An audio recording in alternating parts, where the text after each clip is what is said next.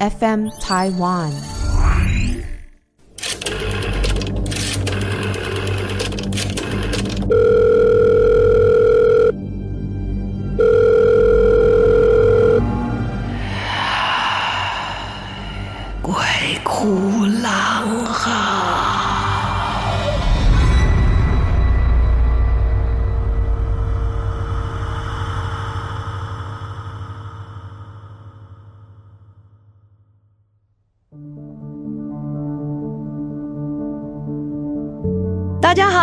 迎来到鬼哭狼嚎，我是郎祖筠，我们的平台是 FM Taiwan。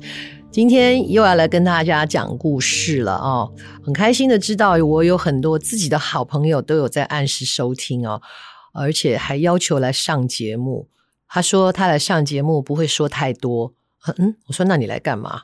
他说因为我从以前就很喜欢听你讲故事，所以就是一种摇滚区的概念，近距离的看我说故事。会不会太可爱了？然后你知道这个可爱的人是谁吗？就是我们的星座大师唐启阳老师，我快被他笑死了。而且我真的问他，我说：“你真的有听哦？”他说：“我每一集都听，你真的很会讲诶，好喜欢听你讲。”我要做摇滚区，我被他笑死了。那我就在想说，那他来又不说话，坐着听我说，听众朋友要听大师说话该怎么办呢？我后来想出了一个办法。想出让他可以说话的办法，也许他不能带来什么惊悚的鬼故事哈，但是呢，我们可以就他的专业来谈这个话题。比方说，这个鬼怪的行为，请他来判断他是什么星座，对不对？人走了以后化为鬼，那他的性格不会变啊。所以他原来是什么星座，就应该是什么星座啊，对不对？你不觉得这个话题很有趣吗？我们来判断一个看不见的形体，或者是看得见的形体，它是什么星座？诶，蛮好玩的哈，对他来说应该是个考验了哈，太有趣了。摇滚区怎么这么可爱的同学？好，在以前啊，医学不是这么发达，甚至古时候啊，看医生没有那么容易啊。除了你住的这个市集啊，有一些，比方说药铺啊，哦，药铺可能里面，呃，老板或是本身他们就会请一些郎中啊，就是医生来看病啊，顺便抓药。那是在比较繁华的地区，在一些比较偏僻或是更落后的偏乡地区的时候，看医生真的很困难。我记得我小的时候，不要说到那么远古啊，我小的时候，呃，舅舅家在桃园观音乡嘛。所以在那个时候也算是偏僻的，也就是说，我们如果要从台北家出发到观音的舅舅家，我们得要到台北车站，以前有西站哈，到西站去搭一个客运啊，这样吭哧吭哧吭哧的那客运啊，人挤人，然后啊冒着黑烟叭叭叭的，然后先坐车到桃园，或者是坐火车到桃园站，下来以后呢，还要搭当地的。桃园客运啊，或新竹客运的，在吭哧吭哧吭哧的换车，坐到哪儿呢？坐到桃园观音乡的新坡村，新坡那一站算大站哦。那为什么不能直接去舅舅家呢？因为它太偏僻了，所以我们要再换另外一辆车，再吭哧吭哧吭哧的到我们的广福村哈黄厝那个地方。所以从家里面出发到舅舅家都要花半天的时间，真的很累很累。那有的时候碰到了这一种呃扫墓节哈，妈妈要回家去扫墓这个时候呢，那有的时候就会坐车坐到桃园车站以后，会搭计程车。在那个年代搭计程车是。第一个，计程车很少，当然很多的计程车就会集中在车站嘛，因为毕竟旅客比较多。可是这个搭计程车可不是随手招哦，他们都是 QK，知道 QK 吗？就是我这台车可以坐四个人、五个人，好挤得下的尽量往里面塞，一个人多少钱？他沿路放，他就有一个路线，沿路放，你去哪里？你去哪里？你去哪里？好，我有经过哈，或者我稍微绕一下这样，然后一个人投多少钱？你相信吗？在我小的时候啊，就是那种稍微大型一点，就是那种老兵式，前座除了驾驶以外，前座可以坐两个人，后座可以坐到四个人到五个人的那种比较大的车哦。曾经有一次高峰哦，大人跟小孩，大人一定比较少嘛，有的人可能会一个人一打三、一打四都有可能哈。一辆车里面，你猜挤了多少人？那个叫做。满坑满谷的挤，那一台计程车里面坐了十八个人，你能想象吗？一个原本哦，连司机加起来可以坐七个人的车子里面挤了十八个大大小小，真的是层层叠叠，大人抱小孩，小孩抱婴儿，哈，婴儿抱宠物，没有啦，那个年代没有宠物了，就总之就挤成这样，大家都不能动，全部都卡得紧紧的，有人往前坐，有人往后坐，就这么回事，卡得将将好。啊，偶尔呢，妈妈会觉得说啊，真的很累，又带了两个小孩，又带了行李啊、礼物啊等等的，她会坐这个 QK 的车，花一点点钱哈。那所以在那个年代啊，呃，看医生非常不方便，以前也没有人买车，最多家里面就是摩托车。那你真的重病的时候，在摩托车上要怎么载啊？如果他又昏迷的话，怎么载？又不能把他绑在那里，跟货架一样。所以平常的一些小病小痛啊。就会有这种应该算是药店吧，哈，药店，他们就做成一个大药袋，它不 A 三这么大小的一个信封袋一样的，然后那个袋子啊，上面就印得花花绿绿的，因为它就有各种的药品，从什么巴豆甜癌啦，哈，胃甜癌啦，哈，红细甜啦，驱风油啦，哈，万金油啦，哈，到什么齿治水啦，哈，反正呢头疼的哪里疼的什么都有，外用内用都有，都是一些成药。然后他就一袋准备的好好的，那袋子上的花花绿绿呢，就是他各种的商品的使用啊，每一个他就标出来说哦，驱风油你可以怎么样怎么样用啊，然后这个什么东西你可以怎么吃。哇，小时候对那个药袋真的好奇到不行，因为都挂在墙上。以前乡下的人都挂在墙上，需要的时候就从墙上里面去把要用的东西取出来。然后这一些药店药商呢，就像行脚一样，他就一个月来换一次，因为药有这个药性嘛，那你需要就跟他换新的这样子。哦，看多不方便。啊，这种状况当然渐渐渐渐开始，各地有了药房，到我们近代的这一种连锁药妆店，所以现在大家要买东西真的非常便宜，非常不是便宜，非常方便哈。那当然，现在医院呃，甚至在比较偏乡的地方，也都开始有一些呃，比方说基督教的医院呐、或者是宗教的医院哦，也都到处在帮人哦。现在的进步，真的对大家来说呢，不管在健康的保障上，或者是生活的便利上，造福很多。那不只是医生哈，那以前这种行脚医生也是，大家在戏里面可能或者书籍里面会看到，就是有人拿一个竹竿，上面绑了一个白旗，就写啊某某郎中啊，专治什么什么，专治百病等等的，也有这样的。那另外一种呢，当病不会好的时候，人呐、病急乱投医，就会开始相信一些无形的、比较特殊的这个事情。今天先来讲一个非常有趣的故事、哦，这个事情也是发生在东吴啊，就是三国东吴的时候，东吴的景帝他叫孙修，那他有病，但是治不好，或者是本身的个性就比较迷信，他就找了一个男巫医来了。在很多的民族里面，也都会有一些巫医嘛，啊，这种地位都非常的崇高啊，因为他既能通灵又能治病，而且治一些医生不见得看得好的病啊。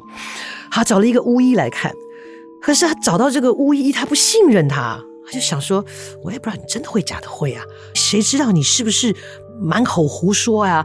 哦，口若悬河，叨叨叨说的都是假的。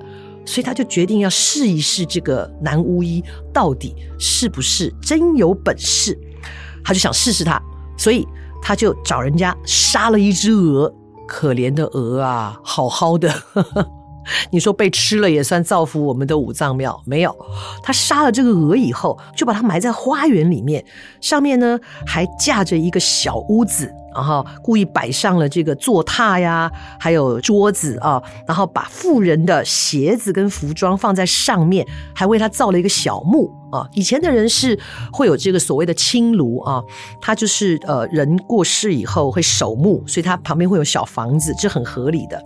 他就故意让这个男巫医来看看这些东西，然后就跟他说：“哦，因为你看到啦，有妇人的服饰啊、鞋袜啊，还有生活起居的状态啊。”他就说。如果你能够说出这一座坟墓里面死掉的这个妇人的形状啊、长相，我就会赏识你，而且我相信你，就让你给我治病，治得好，那当然重重有赏啦。这男巫医啊，开始施法，就站在这个坟头前面站了一整天都没说话。这汉景帝等着等着等着不耐烦了，很急，他说：“你到底看见了什么？你到底有没有本事啊？啊！这个男巫医被逼急了，就这嗫嚅的说着啊，囁嚅就是支支吾吾的意思哈。我怕我讲得太严重听不懂，他就嗫嚅的说着，支支吾吾的说：“这个这个这个这个，我在这里看了半天哈，然后我也施了法，但我真没看见鬼啊。那你看见什么？我看见一只白鹅，而且是个白头鹅，站在坟墓上。”我之所以不敢立刻跟你禀报哦，我在怀疑他会不会是什么精怪鬼怪变成的样子，故意化成鹅的样子来骗人。我就站在这里，要等他现出原形啊！我确定在这边站了一天了，发现他都没有任何变化，就在那里拍翅膀啊，仰头哦，一副很得意的样子。我也不知道为什么，所以我什么都不敢说呃。当他说出了这个真实情况的时候，这个孙孙修啊，这个景帝啊，就说：“哎呀，原来你是真有本事啊，而且还算很仔细的一个人，又怕他是变幻化成鹅的精怪，都不敢说。”好，于是呢，他就让他给他治病啊。那至于这个病到底治好了没有呢？书上没有记载，估计是。OK 的啦，好，要不然这个记载应该不会被留下来。那在这样的一个状况呢，记载上应该说这个巫医被干掉了，哈之类的。先讲一个很可爱的故事，然后今天再讲一个，呃，我只讲了标题哦，我们的 我们的录音师就吓死了，他说：“哎呦，听起来很恐怖啊。”好，这个故事是这样的，你准备好了吗？有一个美国的知名作家。因为这个作家呢，他只是写出了这个经历啊，但是他不想告诉别人他是谁，因为不想让别人知道他曾经有经历过这么一件恐怖的事情。故事是这样的：当他还没有成为一个知名作家的时候，非常的落魄。呃，寓文为生啊，但是他的文章经常没有人青睐，所以他过得非常的辛苦。他这还是坚持自己想要成为一个作家的执念呢、但是实在穷到没有办法。最后，他找到了一个呃出租公寓这样的一栋房子。当然，这不是什么质量非常好的出租公寓哦，就是很烂。它就有个三四楼这样。那房东呢是一个老太太，她就自己住在一楼，其他呢就把这个房间分给房客，有几个房间。那因为租金非常的便宜，一个礼拜算一次，所以他就先缴了这个租金啊。然后他就带着自己极简单的行李，就一纸皮箱就上楼。上去看看这个房间呢，也很简单，就是一个衣橱，然后一张床，一个简单的床头柜，跟一个非常简陋的卫浴，算不错了。它还连带有卫浴啊，还不是用公共浴室啊。他就简简单单的整理一下就住下来了。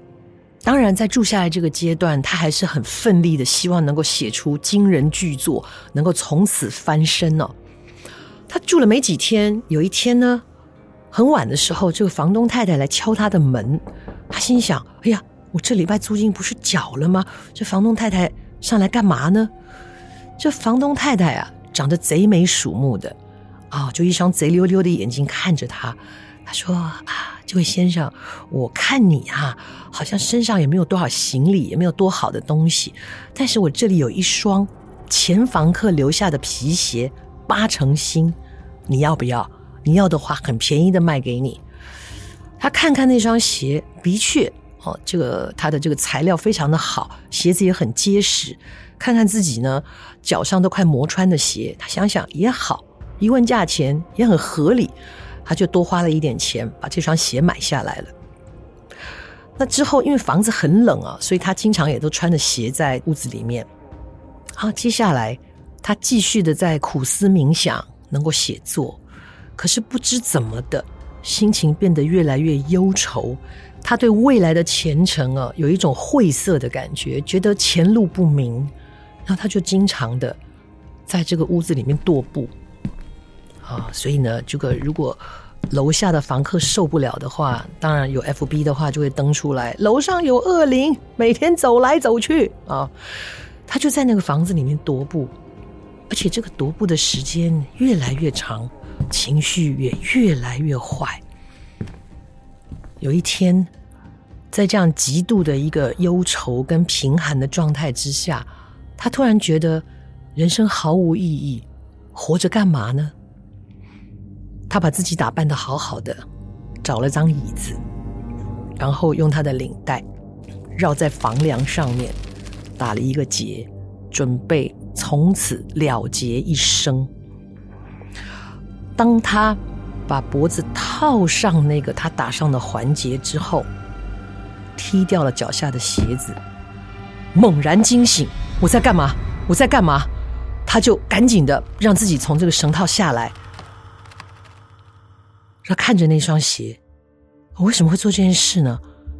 我我我我没有想到要这样子就此了结一生啊！他越想越心寒，于是他穿上自己的破鞋，拎着那双鞋。跑到楼下去敲房东太太的门，房东太太贼眉鼠目的开了门，有什么事啊？他直问这个房东太太，这双鞋的主人生前是做什么的？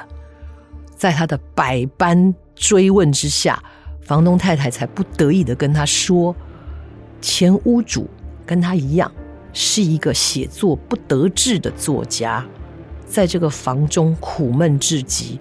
最后上吊的时候穿的就是这双鞋，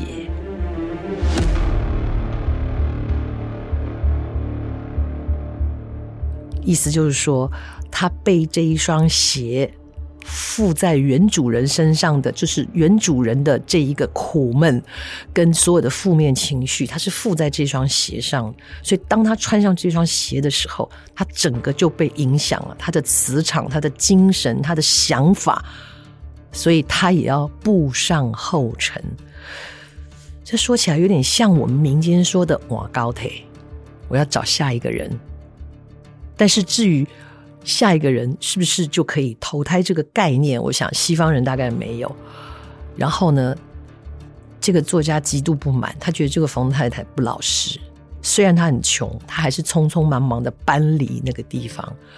搬离那个地方之后，哎，果然他写出了不错的文章，渐渐渐渐的就成名了。后来变成一个知名的作家，这就是他从前经历过的一件事情。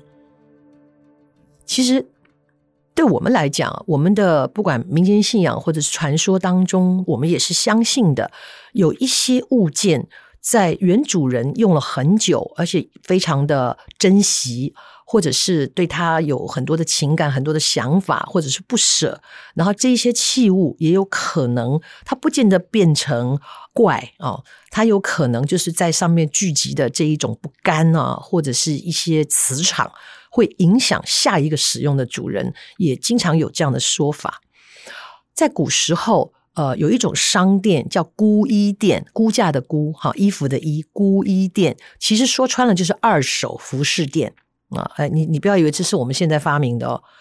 老早就有了，因为以前的制衣也不容易啊，哦，就是很多的物料都很缺乏，所以有一些人他可以去故衣店换衣服，就是我这个衣服穿旧了，但它还是好的，我就到故衣店去，以一个什么价钱折扣换一个好一点的衣服。那有一些人他要换季的时候，也会把这些衣服换到故衣店里面去卖价钱。其实说起来，古人诚有环保概念呐，哦，那就有这么一个故事，有一个老先生。然后信手就逛街逛到孤衣店，就看到孤衣店呢挂在外面一样嘛，要展示嘛，有一些比较好的衣服一定会展示出来，吸引大家来购买。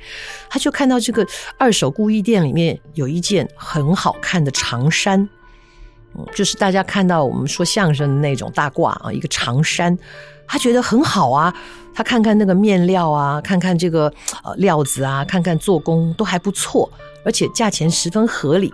他想着，好像自己原来穿的这一个大褂长衫也旧了，于是就花钱把这个大褂买回家了。买回家以后啊，呃，稍微这个整理整理啊，因为衣服估衣店都说是清理过的，所以他也没有特别想，他就把这个衣服呢就放在床尾，那他就去忙他的事情，放着。结果，当他晚上回房间睡觉的时候，一开门，差点没把胆子吓破。这件衣服就这样直通通的站在地板上。你想象一下，你穿的衣服好好的站在那里，你会不会吓破胆、头皮发麻、四肢发冷？这个老先生就被这一件直挺挺站在地下的这一件衣服吓得个魂飞魄散，当时狂奔而出。哦，吓得要命啊，就跑去找这个孤衣店，说：“这这这这这这，你卖给我这个衣服上面有什么鬼怪啊？这现在我都不敢回家啦。”这孤衣店老板左思右想，说：“这卖的人是谁？我也不知道啊。”后来呢，几经打探，就有了解这个事情的人跟他说：“其实呢，是这件衣服的主人可能已经故去了，但是因为他生前非常的爱惜这件衣服，使得他自己微微的一些精魄精神附在那件衣服上面，所以那个衣服就直挺挺的站在那里。他那怎么办呢？我不能拿棍子把他打掉吧？他万一又站起来怎么办？”于是呢，这个人就教他说：“啊，找人带着这个衣服去庙里面过个香火，把这个气给过掉，这件衣服应该就可以如常了。”话是这么说，碰上了你，第一个谁去拿那件衣服？你送到庙里过香以后，你还敢穿吗？嗯，啊，很多事情真的难以预料啊，就是这种。对于从前的旧物念念不忘的时候，就有可能会发生。我我这样讲应该不会破坏二手衣的市场吧？哈。希望不要造成这样的一个伤害哈。我想全世界还是有很多比较辛苦的一些地区，他们还是很需要这一些衣物啊。那我们捐赠的时候呢，记得把它们清洗干净啊，然后好好的整理啊，不要说因为要送人就随手丢在那边的皱巴巴的，还是把它清洗干净，对人有一个尊重。我们的善念才得以完全发挥。